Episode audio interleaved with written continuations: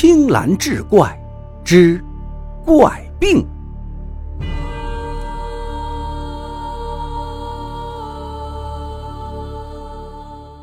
原来半年之前，村中大旱，多日滴雨未下，村东头那口水井也即将干涸，村里人很是恐慌，因为那是村里唯一的一口水井，村人吃水皆靠那井。若那井干掉，村子也就完了。正当村中人心惶惶之时，一则传闻在村里流传开来：只要将阴年阴月阴日所生的孩童抛入井中，献祭给井龙王，井中之水便不会干了。起初，村里人对这则传闻并不相信。然而，井水日益干涸，形势危急。村人世代久居于此，不与外通，畏惧逃离村子。那传闻犹如唯一的一根救命稻草，让相信的人是越来越多。于是，村人们决定一试。村子里有一个寡妇，其独生幼子恰是阴年阴月阴日所生，便被选中献祭给景龙王。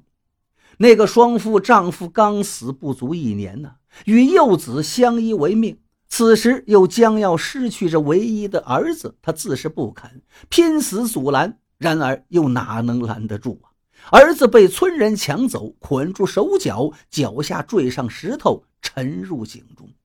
那寡妇在井旁哭的是撕心裂肺，而后含恨投井而亡，尸身不服，直坠井底。村人打捞多日，一无所获。几日之后，一场瓢泼大雨解了村中的干旱，井中水满。只是村人在吃水之时，总觉得有些膈应。那井底毕竟是葬着两具尸身。那谣言可与你和贾三有关？素玲脸色难看，冷冷问道。钟六见素玲面色凝重，不敢欺瞒道：“是贾三。”贾三他贪恋那寡妇貌美，趁其丧夫三番五次夜入其门，欲行不轨，均被那寡妇赶出门外，还大骂一顿，闹得此事尽人皆知。贾三是丢尽了颜面，于是便怀恨在心，蓄意报复，趁着村中旱灾、人心惶惶之际，散布谣言呢。那为何寡妇所化的灰蛇要寻你报复？我我。钟六怯懦说道：“我与贾三相交甚好，便帮他在村中散布了谣言，推波助澜，又亲手把那寡妇的儿子夺走，抛入井中。哦，怪不得你在井旁看到贾三的尸身会如此惧怕，求助于我。”你犯下此等恶行，早已料到那双父会再与你寻仇，亲手杀了你，以消心中之怨素玲脸上没有任何表情，心中却已怒极。这钟六先是助纣为虐，害死幼儿，又诓骗自己，妄想借自己之手除去那寡妇的怨魂，躲避他的报复，真是该死之人。我错了，道长大师，我不该助纣为虐，还请道长救我一命。钟六跪地痛哭流涕相求：“你起来吧。那双夫儿子枉死，虽然心中有怨，然而也害死多人，不可再造杀孽了。待明日，你便去将村中之人都喊来，我要了结此事。”钟六听罢，感恩戴德。朝着素玲是拜了又拜，素玲却在心中冷笑：“我虽是修道，却非是那伪善之人。善当有善报，恶必有恶果。若为恶不成，岂不有违天道？”翌日，众村人聚齐，素玲将双父怨魂化灰、报复村人之事前因后果详细与村人讲出。村人听后震惊之余，皆后悔不迭，悔不该当初听信谣言，而后都央求素玲拯救村子，降服那灰蛇。灰蛇乃是怨魂所化，若要降服，须得先消其怨气，怨气消泯，灰蛇自会灰飞烟灭。为今之计，只有将这钟六投入井中，方能化解其怨气。苏玲看了一眼钟六，冷冷说道：“钟六，听罢，吓得双腿发软，跪倒在地，不断的哀求。众村人都对他愤恨不已。若不是他和贾三编造谣言，诓骗村人，那寡妇便不会含冤而死，村人也不会得那怪病。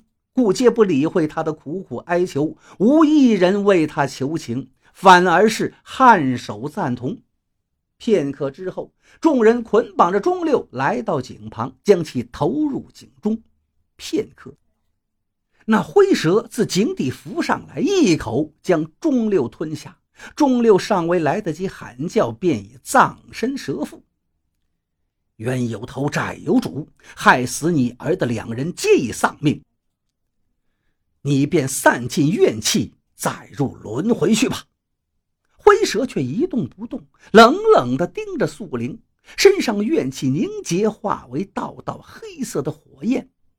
你这妖孽，难不成想要将村中之人赶尽杀绝？素灵话音未落，灰蛇忽自井中窜出，张开血盆大口，向着素灵扑去，快如闪电，还卷起阵阵阴风。不知死活！素灵厉声喝道。他脚踏坎位，自怀中取出一道符咒，那符咒上刻着一个“射”字。符咒无火自燃，燃尽之时，素灵口中缓缓吐出两个字：“风起。”顷刻间，狂风大作，刮的是天昏地暗。这风非是普通之风，而是砍气所生，为厉风，又为杀生之风，可令万物肃杀，端地是厉害无比。那风迎着灰蛇刮去。将灰蛇身上缠绕着的怨气吹尽，风似利刃，割得灰蛇是鲜血淋漓。罡风过后，那灰蛇已是遍体鳞伤，奄奄一息。他望着朝自己走来的道人，双目之中充满了恐惧。来到灰蛇身旁，素灵俯下身子，轻声说道：“莫要以为我让你复仇便是怕你，莫说是你，便是那天上的龙。”我也能斗上一斗，你若再执迷不悟，便将你神魂打散，让你灰飞烟灭。灰蛇听罢，浑身一颤。贫道再问你一次，可愿摒弃怨恨之心，入阴司轮回？素灵起身，厉声问道。灰蛇无法言语，只是俯首朝着素灵点了点头。素灵指尖燃起一点火苗，点在灰蛇身上。顷刻间，将灰蛇燃尽，一缕怨魂自灰烬中飞出，直入幽冥。